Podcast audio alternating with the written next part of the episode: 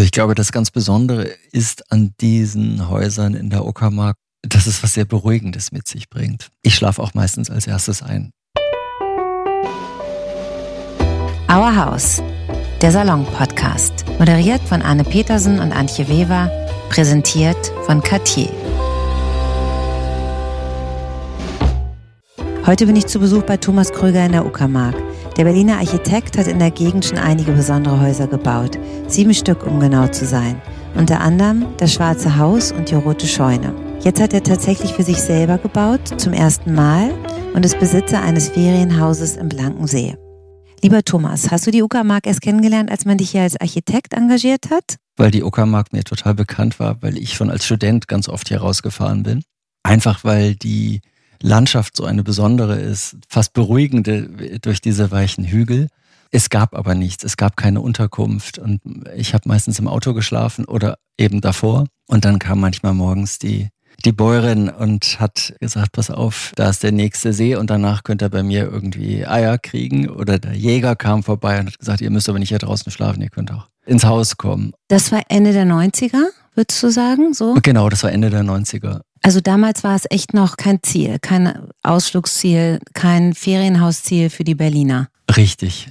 Es war eigentlich unentdeckt noch oder nahezu unentdeckt. Dein erstes Ferienhaus in der Uckermark, das Schwarze Haus in Pinnow, hat schon viel Aufmerksamkeit bekommen. Es liegt direkt an der Straße und hat eine große Fensterfront. Das Besondere an dem Haus ist auch ein typologischer Umgang, den das hatte, weil die Nachbarn sind Siedlerhäuser. Das sind ganz einfache äh, Häuser mit Satteldächern. Und diese Typologie, dieses sehr einf diese einfachen, fast schon armen Architektursprache, das wollte ich einmal so übersetzen, dass diese doch beeindruckende Schönheit der unmittelbaren Landschaft, nämlich nach Westen hin diese ansteigenden hügeligen Felder mit diesem Kiefernwald und auf der Rückseite die Auenlandschaft mit den Pappeln, weil sind Räume zu hell in der Landschaft, gibt es zu viel Eigenreflexion und man lenkt im Grunde von dem ab, was draußen ist. Und wenn Räume eher dunkel sind, erlebt man die Farbigkeit der Natur wesentlich intensiver.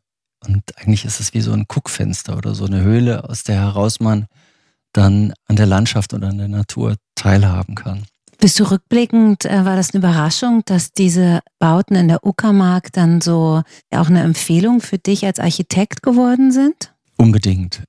Mit den uckermärkischen Bauten sind wir überhaupt gesehen worden. Vormals, glaube ich, gab es nicht so eine Wahrnehmung, weil zum einen die Häuser doch speziell sind, zum anderen ist aber parallel zu den Häusern auch nochmal so eine Landlust entdeckt worden. Also die Städter wollten plötzlich raus. Glaubst du, dass interessante Architektur immer ein bisschen provozieren muss? Ja, im besten Falle sollte sie anregen, aber sie sollte, glaube ich, die, mit der Landschaft gehen und nicht gegen sie arbeiten. Aber im Detail soll es auch was Neues mit sich bringen. Inzwischen hat sich ja viel getan. Also es gibt verschiedene interessante Projekte und Leute, die Häuser gekauft haben, die renoviert haben. Durch die Pandemie hat sich es auch nochmal verstärkt, dass Leute ein zweites Zuhause gesucht haben oder mehr Platz oder mehr Natur. Und du hast inzwischen schon sieben Häuser hier gestaltet, oder? Also natürlich keine eigenen, sondern für andere Leute gemacht, genau. Und ja, jetzt soll es aber auch mal aufhören damit. Ist das dein Haus, in dem wir jetzt sitzen und den Podcast aufnehmen? Ist das auch ein bisschen der Höhepunkt? Das ist ja dein eigenes Haus, deine eigene Immobilie. Und wie ist die zu dir gekommen und warum? Also die ist nicht durch mein Suchen und Zutun zu mir gekommen, sondern eben durch Dirk und Hanna, die Bauherren vom Schwarzen Haus. Die riefen mich irgendwann an und hat gesagt, so morgen musst du kommen, jetzt bist du dran. Und ich gesagt, womit bin ich denn dran? Und dann haben sie gesagt, ja, sie hätten was ganz Tolles, was sie mir zeigen wollten. Und das war im Winter 2013 und wir sind hier rausgefahren und das war eine weiße Winterlandschaft und man hat eigentlich gar nichts gesehen, außer dass der Horizont mit dem Himmel in eins überging. Und ich habe dann tatsächlich relativ schnell zugesagt, weil das außerhalb einer Ortschaft lag, ein altes Bauernhaus. Und ich wusste gar nicht, wie groß das Grundstück war, weil man das durch den Schnee gar nicht sehen konnte. Du warst nicht auf der Suche, aber hast dich dann doch ein bisschen verliebt, weil es eben so gut lag. Ist, ist die Lage ausschlaggebend, wenn man was kauft auf dem Land? Ja, ich denke in jedem Falle. Also dann, wenn, wenn man einen ganz starken Landschaftsbezug hat, macht es einen Unterschied, ob ich irgendwo in einer Ortschaft eingebunden bin. Und was du liebst, ist eben dieses Zusammenspiel von Architektur und Natur. Richtig. Geht das dann ganz schnell, dass du das siehst, Bilder im Kopf hast und eine Idee? Also tatsächlich habe ich das gekauft und bin kurz danach nach Japan. Ich hatte die Pläne mitgenommen von dem, von dem Bestand und habe das dann auf der Reise einmal umgezeichnet. Und dann kam ich wieder und war so überzeugt, dass es das auch ist. Wie hast du äh, bisher deine Wochenenden verbracht? Ich habe die eher auf dem Wasser verbracht, weil ich segel und Berlin einfach auch ein tolles Segelrevier ist. Also man ist in 20 Minuten am Wannsee und kann dann auf die Havel. Wie heißt dein Segelboot? Hat das einen Namen? Das hat einen Namen, das heißt Ariel, wie der, wie der Windgeist bei Shakespeare. die haben doch immer so lustige Namen, die, die Segelboote. Ja, Und ist es auch besonders gestaltet oder eher klassisch? Also es ist ein Boot aus den, aus den 40er Jahren. Ist eine Metaklasse, nennen sich die. Das war eine Entwicklung, die man auf der Ostsee vorangetrieben hat. Sechs, sechs Meter R hießen die. Und die haben eine sehr hohe Bordwand und sind ge geformt wie Musikinstrumente. Also 1,70 und knapp 10 Meter lang. Also ganz, ganz schmales Boot mit zwei ähm, Öffnungen im Bord. Eine für den, für den Steuermann, eine für die Mannschaft. Also man sitzt da wie so kleine Playmobil-Männchen äh, mhm. drin und guckt so mit der Schulter gerade raus. Und mit der Uckermark, ich hatte ja hier diese Häuser gemacht äh, und mit allen auch wirklich ein sehr gutes Verständnis und be befreundet, sodass man hier sowieso immer ein Bett Du warst hatte. zu Gast, du warst gerne war Besucher im, in der Uckermark. Genau, herrlich. Ja, man muss sich um nichts kümmern. Man ist einfach da. Ist total schön. Und dass ich hier selber was haben sollte, das war jetzt, stand erstmal nicht so auf der Agenda. Erzähl noch mal ein bisschen zu dem Haus. Du sagtest ja vorhin schon, du magst gerne dunkle Räume. Und das ganze Haus von innen ist ja in Lehm gestrichen. Nee, geputzt. Geputzt, geputzt, genau, mit Lehm verputzt. Wie würdest du es beschreiben? Es hat ja eher was auf den ersten Blick Unauffälligeres. Bei diesem Haus ist es ja so, dass du reinkommst und der, der Flur ist relativ dunkel und eher wie so eine, wie so ein, wie so ein runder, kleiner Raum. Mhm. Ja, und dann gehst du eben hoch und das ist dann der Wow-Effekt, dieser große, große Raum. Das hattest du dir auch so überlegt auf dem Papier. Ja, ja? Es war von Anfang an, gab es diese Idee, dass diese bäuerliche Situation inszeniert werden soll und dass man eigentlich in dem Haus verschiedene Etappen durchläuft. Also wirklich, der Eingang ist ja leicht eingedrückt in das Gebäude, sodass man auch bei Regen trockenen Hauptes den Schlüssel in die Tür kriegt. Und dann aus diesem Eindrücken hat sich danach ein hexagonaler Flur oder so eine Diele ergeben die ist dann auch das höchste, der höchste Raum in diesem Entree. Und von dort geht jeder Raum eine Stufe hoch. Man geht in die Garderobe eine Stufe, in den Wirtschaftsraum, in, in das Bad. Und eben dann auch diese fünf Stufen in den Hauptraum. Und die sollte man nicht sehen. In dem Moment, wo man in dem Hauptraum ankommt, kippt das Bild, was man von außen, wenn man auf das Haus zuläuft, nämlich man denkt, es ist, also es ist auf jeden Fall was sehr unspektakuläres wenn man dann um die Ecke tritt, kippt das Bild eigentlich fast in so was Mittelalterliches. Dass man diesen großen Raum hat mit diesen beiden Feuerstellen. Also die eine ist ja nur eine Kochstelle, aber diese Feuerstelle, diesen Raum so einklammern. Und dazwischen hat man relativ niedrig diese Fenster mit dem Blick in die Landschaften. Und das war mir ganz wichtig, dass man hier so sehr erzählerisch durch die Räume geht. Und was hast du dir für den Garten überlegt? Es gibt eben Richtung Straße einen kleinen Garten mit Obstbaumbestand und ich hatte immer diese Idee, dass mit dem Licht, wie die Briten, die gucken ja in die, in die Gärten eben auch immer nach Norden, weil sie mit dem Licht in die Blüten schauen wollen. Und in Deutschland guckt man ja immer nach Süden in den Garten und Richtig, sieht eigentlich ja. die Blumen immer nur schwarz-weiß, weil man kaum gegen das Licht ankommt. Und hier nach Süden öffnet sich das Feld und die einer ziemlich imposanten Woge an Welle die diese Endmoränenlandschaft mit sich gebracht hat. Und das geht dann in, in eine Auenlandschaft über in den alten Blankensee. Und Friedrich der Große hatte mal festgelegt, dass Seen trocken zu legen sind, wenn man dabei Agrarland gewinnen kann, weil er einfach das Militär besser mit Korn versorgen wollte. Und es galt eben auch hier für diese uckermärkischen Seen. Und die Arnims haben dann tatsächlich den Blankensee trockengelegt und daraus ist so eine Auenlandschaft geworden. Und da schaut man zumindest aus den oberen Zimmern insbesondere auch Das ist natürlich rein. ein spektakulärer, schöner Ausblick. Es ist wirklich sehr besonders, so dass man einmal so eine intime Seite hat und dann wirklich eine recht blanke, wilde Seite. Ferienhaus, das ist ja auch für jeden ist ja sowas ganz Persönliches, was die Leute sich davon erträumen oder wie sie da ihre Zeit verbringen wollen. Also ich glaube, das ganz Besondere ist an diesen Häusern in der Uckermark, dass es was sehr Beruhigendes mit sich bringt. Ich schlafe auch meistens als erstes ein, wenn ich, wenn ich ankomme. Deswegen glaube ich, funktioniert es auch im Kontrast zu, oder ist es so attraktiv für die Berliner, weil Berlin schon einfach sehr anstrengend ist. Ich würde fast behaupten, man könnte auch hierher kommen und gar nicht rausgehen, sondern man kann sich nur satt sehen. Und dafür, glaube ich, brauchst du entsprechende Räume, dass die das leisten, dass man so gerne da ist und die müssen was Intimes haben und was Privates haben.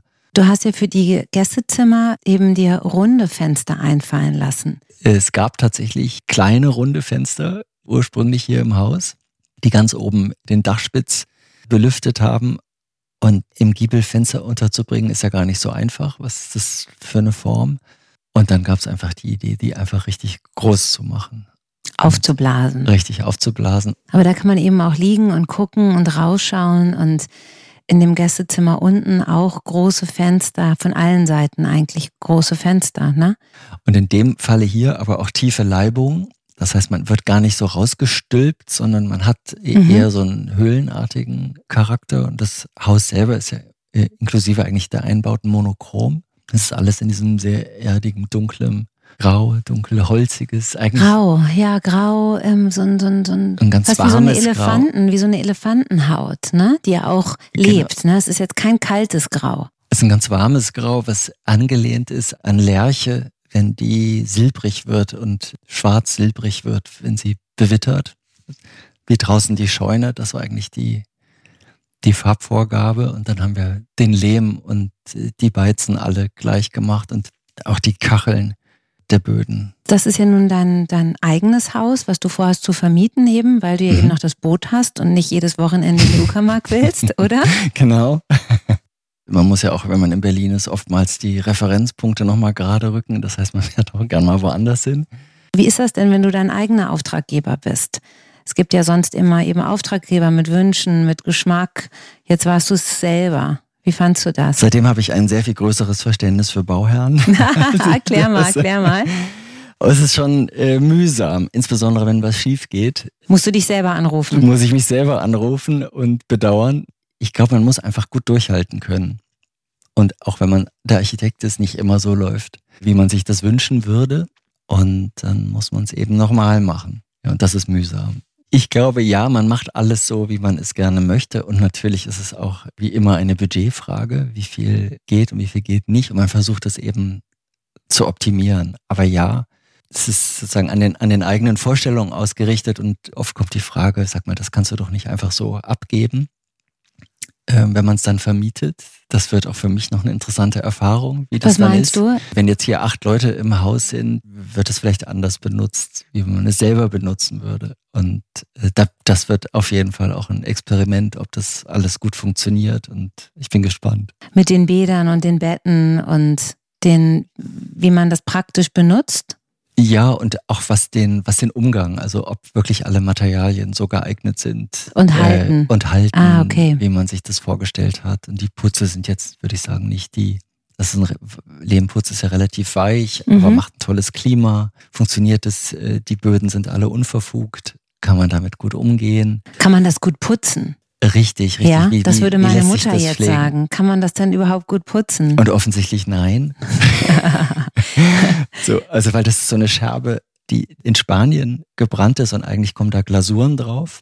Und ich wollte die aber gerne ohne Glasur haben, weil die einfach so eine fantastische Farbe hat, dass die wiederum mit allem anderen zusammengeht. Und jetzt haben wir das einfach probiert. Würdest du sagen, dass dieser Pragmatismus, den würdest du immer hinten anstellen, wenn es ästhetisch ähm, überzeugt für dich? Ich glaube, es muss eine gute Mischung sein. Und du probierst ja gern Sachen aus, oder? Weil sonst wird es ja auch wahrscheinlich langweilig Richtig. als Ja. Architekt. Dann hast du dir noch überlegt, den Garten besonders zu gestalten, weil es ist ja rundum, äh, soweit das Auge reicht, alles auch dein Grundstück. Ja. In, du bist Großgrundbesitzer. Nee, nicht wirklich, aber ich bin beschenkt. Und zwar hat der Bauer sich so gefreut, dass jetzt mit dem Haus hier was passiert, dass er mir das Angebot gemacht hat, die 15 Hektar, die an mein Grundstück anschließen, es hat nur einen Hektar, aber die 15 Hektar, die dahinter liegen, hat er mir angeboten, als Blühwiese zu machen, weil er irgendwo ohnehin eine Blühwiese machen muss. Ab einem bestimmten Ackerflächenkontingent muss man Flächen einrichten für Bienen und für Dammwild. Und das wollte er gerne hier machen. Und da bin ich natürlich haushoch gesprungen und habe mich wahnsinnig gefreut, weil ein tolleres Geschenk kann man natürlich gar nicht kriegen. Weil jetzt hat man kein Kornfeld, was auch schön war, hinterm Haus, sondern eben diese Blühwiese und kann von hier einfach bis in diese Auenlandschaft laufen. Und bei der Wiese, bei der Blühwiese, muss man da irgendwas machen eigentlich oder die blüht einfach so vor sich hin? Die blüht erstmal vor sich hin, aber man muss das richtige Saatgut auswählen. Da gibt es zum Beispiel aus England Wissenschaftler, die solche Wildwiesen sehr weit nach vorne getrieben haben. Und ja, es wird jetzt hier was dazwischen werden, weil das auch recht kostspielig ist, so ein Saatgut. Ja, was kostet sowas? Was muss man sich da vorstellen?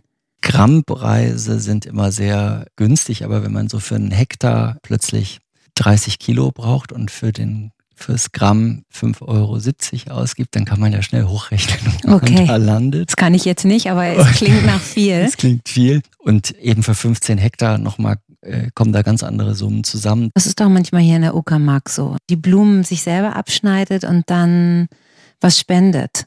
Kennst du das? Also vielleicht hier nicht in den Gärten, sondern immer nur dann, wenn, es die Kasse des Vertrauens gibt. Das, aber gibt es doch öfter in der Uckermark das so, ne, dass du dir, ähm, weiß ich nicht, Kartoffeln oder Erdbeeren und dann die, die, die, Kasse des Vertrauens. Das, das ist auch ganz toll. Also meine Nachbarn, da kommen immer die Eier her, auch grüne Eier. Und noch einen weiter gibt es Honig und das steht dann eben auch immer vor der Tür. Das würde in der Stadt ja niemals funktionieren. Ne? Da sind andere Regeln und man würde auch nie auf die Idee kommen, mit quietschenden Reifen wegzufahren und nicht zu bezahlen. die anderen Häuser, die Rote Scheune und das Schwarze Haus, werden ja vermietet. Ne? Mhm. Also die Besitzer sind selber drin, aber vermieten das jetzt ja auch schon über Jahre. Ja. Es ist auch bei Urlaubsarchitektur zu finden. Dieses Haus demnächst auch. Und in der Uckermark, du hast ja einfach viel gesehen. Jetzt bist du ja seit zehn Jahren hier unterwegs, immer mal wieder, ne? Projektweise. Mhm. Was würdest du denn jemanden raten, der hier was sucht? Also das hat sich in den letzten, ich würde sagen, fünf Jahren nochmal verschärft. Davor hätte ich immer empfohlen, doch mal irgendwie, die Kirchen sind ja am Wochenende hier auch so ein kleiner Anziehungspunkt, weil wenn es eine Ortschaft ist, die intakt ist, dann backen da Leute Kuchen, stellen die in die Kirche, eben Kasse des Vertrauens. Mhm. Und wenn man da ins Gespräch kommt, über die Leute doch mhm. noch den einen oder anderen Hinweis bekommen. Und wenn du Häuser mietest, machst du das? Gehst du dann auch gerne in Architektur, wenn du jetzt ein Ferienhaus woanders mietest? Also meine Ansprüche sind tatsächlich ziemlich niedrig, muss ich sagen. Ist das so? Ja. Ja? Ja, ich, ich glaube, ich suche die Orte eigentlich immer eher nach Gebiet aus. Manchmal habe ich Glück, dass man jemanden kennt, der jemanden kennt und dann landet man plötzlich doch wieder an einem, an einem ganz tollen Ort. Aber für dich selber muss es kein architektonisch besonderes Haus sein, wenn du Ferien machst. Ja, je einfacher, je besser. Ich glaube, es kommt darauf an, wie man reist. Und mhm. wenn ich Reisen mache, dann sind die meistens länger, also irgendwie drei bis vier Wochen. Und dann, dann ist man sowieso ständig unterwegs. Das heißt, ich suche gar nicht so eine Bleibesituation aus. Und ich glaube, dass man auf der Reise sich dann erst damit beschäftigt, wo bleibt man eigentlich jetzt mal, um runterzukommen für wenigstens vier, fünf Tage. Und dann darf das gerne was Okay, Schönes verstehe. Sein. Ja. Und deine Wohnung in Berlin, dein Architekturbüro ist ja im Altbau untergebracht, ne? In Schöneberg. Richtig. Und selber wohnst du auch im Altbau? Es ist dasselbe Haus, mhm. im südlichen Tiergarten am Landwehrkanal. Wie kann man sich das vorstellen bei dir zu Hause? Hast du auch dunkle Wände, die dir offensichtlich so liebst? Nee, habe ich nicht. Es ist tatsächlich relativ frisch. Es gibt auch keine weißen Wände, aber doch sehr helle Wände. Und es gibt einen ziemlich tollen Baum, einen Trompetenbaum, der vor allen Räumen steht. Und das ist der einzige Naturbezug. Und das Haus ist eingewachsen mit Efeu, was den Hof eigentlich besonders schön macht. Und das Haus selber ist ein sehr spezielles Haus, in dem ich bin, weil das waren riesige Wohnungen mit sehr, sehr großen Zimmern und die sind dann nach dem Krieg zerlegt worden. Und ich glaube, ich habe fast die kleinste Wohnung im Haus, aber trotzdem sind die Zimmer riesig. und das Bett ist ähnlich wie im Schwarzen Haus in einem Alkoven versteckt. Ah ja? So dass es eigentlich auch kaum Fläche beansprucht oder Raum beansprucht, aber es hat einen eigenen Raum. Ah, okay, das klingt toll. Also so schläfst du in so einem, in, in einer, falls man das jetzt nicht weiß, Alkove ist wie so eine, wie so eine Kajüte, kann man sich das vorstellen. Es ist wie eine oder? Kajüte und in dem Fall gibt es aber das Fenster, was genauso groß ist wie die Kajüte, in Mhm. diesen Baum raus. Ja, ist eigentlich sehr schön. Und die Kajüte ist eigentlich ein toller Begriff, weil der ja wieder dann an dieses Segeln erinnert und deswegen braucht eigentlich gar nicht so viel. Du hast ja schon einige sehr, sehr besondere Bäder gebaut, jetzt in anderen Privatwohnungen, Apartments, Häusern, die du gemacht hast, ne? Ich hoffe nicht nur Bäder. Hier ist ja auch wieder ein besonderes Bad drin in diesem Haus. Na, ich glaube, das, das ist ja der einzige Ort, wo man nackt ist. Mhm. Und deswegen fi- finde ich wichtig, dass das so schöne Oberflächen sind. Und auch wie man aussieht, wenn man nackt ist. Das ist ein, das ist ein guter Gedanke. Habe ich noch gar nicht so, das stimmt natürlich, genau. Mm, Man will nicht so ausgeliefert sein auch, mm, ne? mm. Ah, okay, deswegen ist da ein Augenmerk drauf. Und die Küchen, die baust du ja auch immer selber rein, nach Ja. deinen Vorstellungen. Was ist da wichtig? Dass man gut kochen kann, Weil du ja selber auch kochst, weil ich auch selber koche. wie ich äh, heute feststellen konnte. Du hast ja selber jetzt schon hier geschlafen, ne? Wie schläft's denn? Herrlich. Ja, ja, aber es gibt keine Vorhänge, es gibt keine. kommen noch. Tatsächlich, noch. ja, die, die Schiene ist schon da. Also hier in diesem Zimmer, finde ich, braucht man Vorhänge. Und oben wollte ich nur diese großen runden Fenster verdunkeln. Ich weiß noch nicht wie, aber Mhm. ich glaube, das muss sein. Und der Rest bleibt offen. Die Betten hast du auch bauen lassen? Ja. Was war da die Idee? Wie würdest du die beschreiben? Also sie sollten sehr simpel sein, aber eigentlich schön, dass du da auch so sitzt. Man, ich finde, man sollte sich anlehnen können. Und es gibt einen Baumeister, Dom Hans van der Laan. Das ist ein Mönch, der sehr viel Klöster gemacht hat und Mhm. für diese Klosteranlagen auch Möbel entworfen hat. Und die habe ich immer sehr geliebt, die so sehr schlicht, aber ganz klar einen selbstbewussten Auftritt in diesen Räumen haben. Und ich dachte, dass dieses Haus sich eigentlich perfekt anbietet, was Ähnliches zu machen. Dass wenn man schon ein Bett macht, ich finde Betten eigentlich immer höchst unattraktiv, Ah ja, warum? weil die immer so irre viel Raum brauchen, wenn sie dastehen. Und immer wenn ein Bett da ist, traut man sich eigentlich, will man schon gar nicht weiter in diesen Raum reingehen, Weil weil, der so- schon so besetzt und so privat. Und deswegen dachte ich, sollten diese Betten hier so richtig dastehen, so dass man auch Lust hat, sich, wie wir jetzt hier, Mhm. einfach draufzusetzen und Mhm. ein Gespräch zu haben. Gibt es bei dir so ein, so ein Glücksmoment oder das, wenn sich so eine Zufriedenheit einstellt, ein Projekt ist beendet? Ist es das, wenn man das erste Mal drin schläft oder wenn man den Schlüssel übergibt? Wie ist das bei dir? Mir ist ein bisschen früher, wenn erstmals die Räume erlebbar sind. Und dann Mhm. hat man so, das, dann weiß man, ob es aufgeht oder ob es nicht aufgeht. Mhm. Gestern, als ich dachte ich, komisch, das ist, das ist jetzt das eigene Haus. Äh, Aber ich bin hier, ich fühle mich immer noch eher zu Gast. Und ja, ich glaube, das dauert auch ein bisschen, bis man so klar damit, so wie so eine Hose, ja, das ist so die eigene Hose ist, Mhm. mit, in der man sich wohlfühlt. Und Bauherren reagieren ganz unterschiedlich zum Beispiel von mir, äh, die sagen, also von, von Anfang an, und es gibt aber auch welche wirklich, insbesondere wenn es komplexe Projekte sind, man, man braucht Zeit, um sich das äh, anzueignen. Entweder um Rituale vielleicht, ne, die man dann immer wieder macht, bis sich was eingespielt hat. Oder ich, vielleicht hier wü- würde ich denken, es ist auch speziell die Jahreszeiten. Ne? Das Haus wird zu jeder Jahreszeit so anders auch sein. Ne? Ja. Wie ist es denn überhaupt nachts hier? So allein auf dem Land mit Das den ganzen Fenstern. Das ist das Schönste. Ja? Wir hatten ja jetzt Vollmond Mhm. und jetzt ist er immer noch, also hängt wie so eine Aprikose am Himmel, weil er geht gelb auf und wird dann, äh, weiß ich nicht, Mitternacht ist er schneeweiß.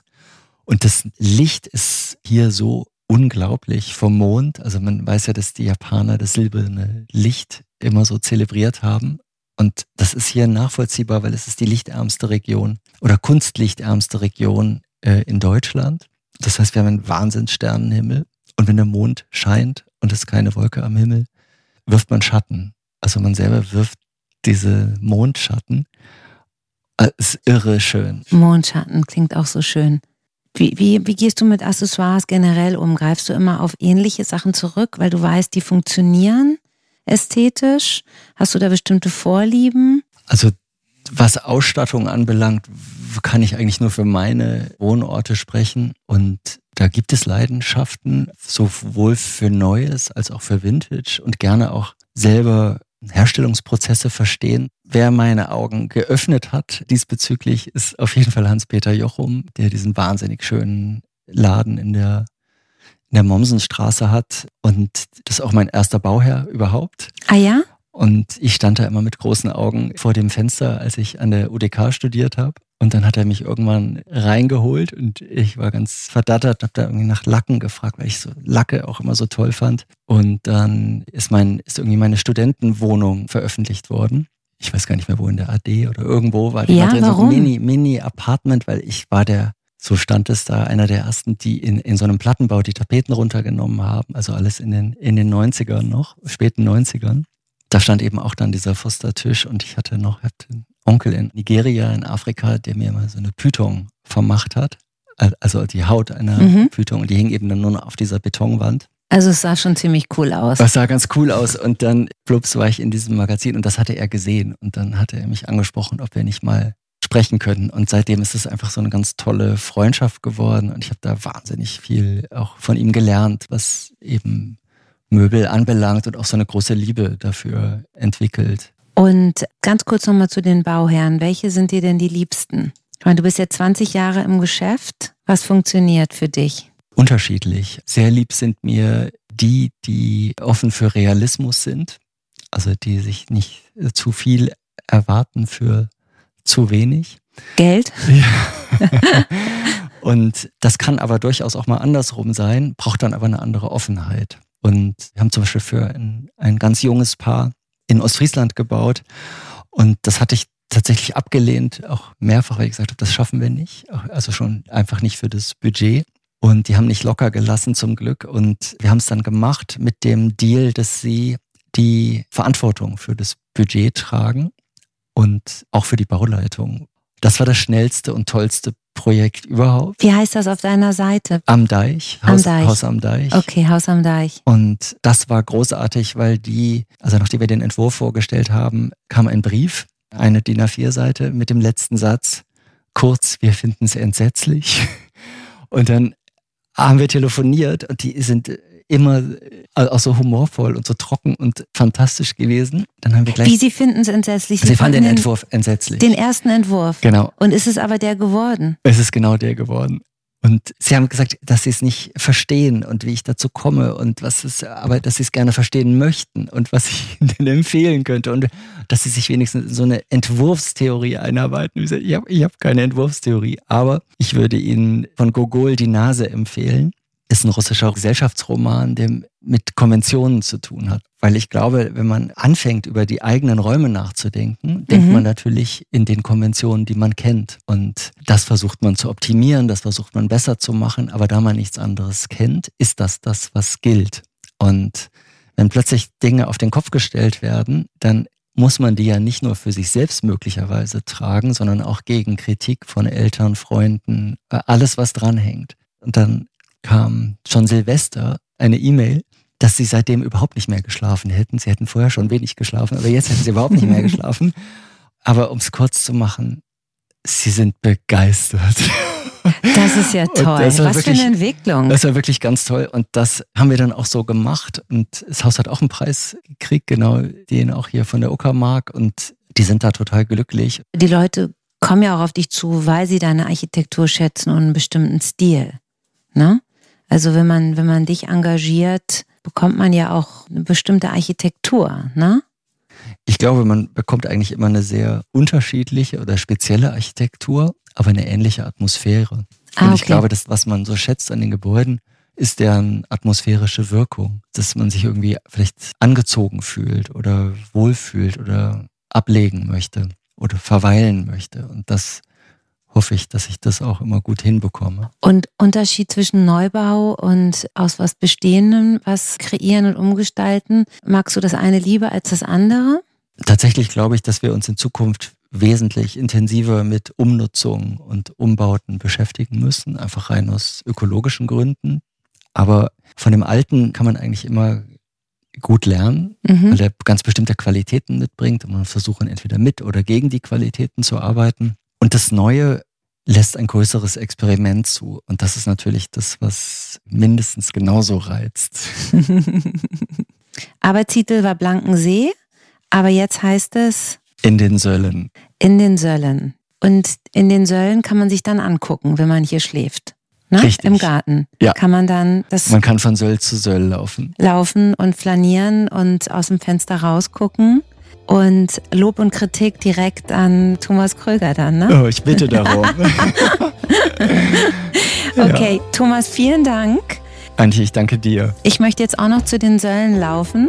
Super, machen Das wir. machen wir jetzt noch, ja? Ja. Okay, vielen Dank. Vielen Dank an unsere Freunde von Cartier, die diesen Podcast möglich gemacht haben. Danke auch an Malakow Kowalski für die Musik, Sarah Illenberger für die Illustration unseres Logos und Dennis Krüger für den Schnitt. Wenn Ihnen Our House gefallen hat, abonnieren Sie uns und empfehlen Sie uns weiter. Anne Petersen und ich freuen uns schon auf unsere nächsten Gäste und natürlich auch auf Sie.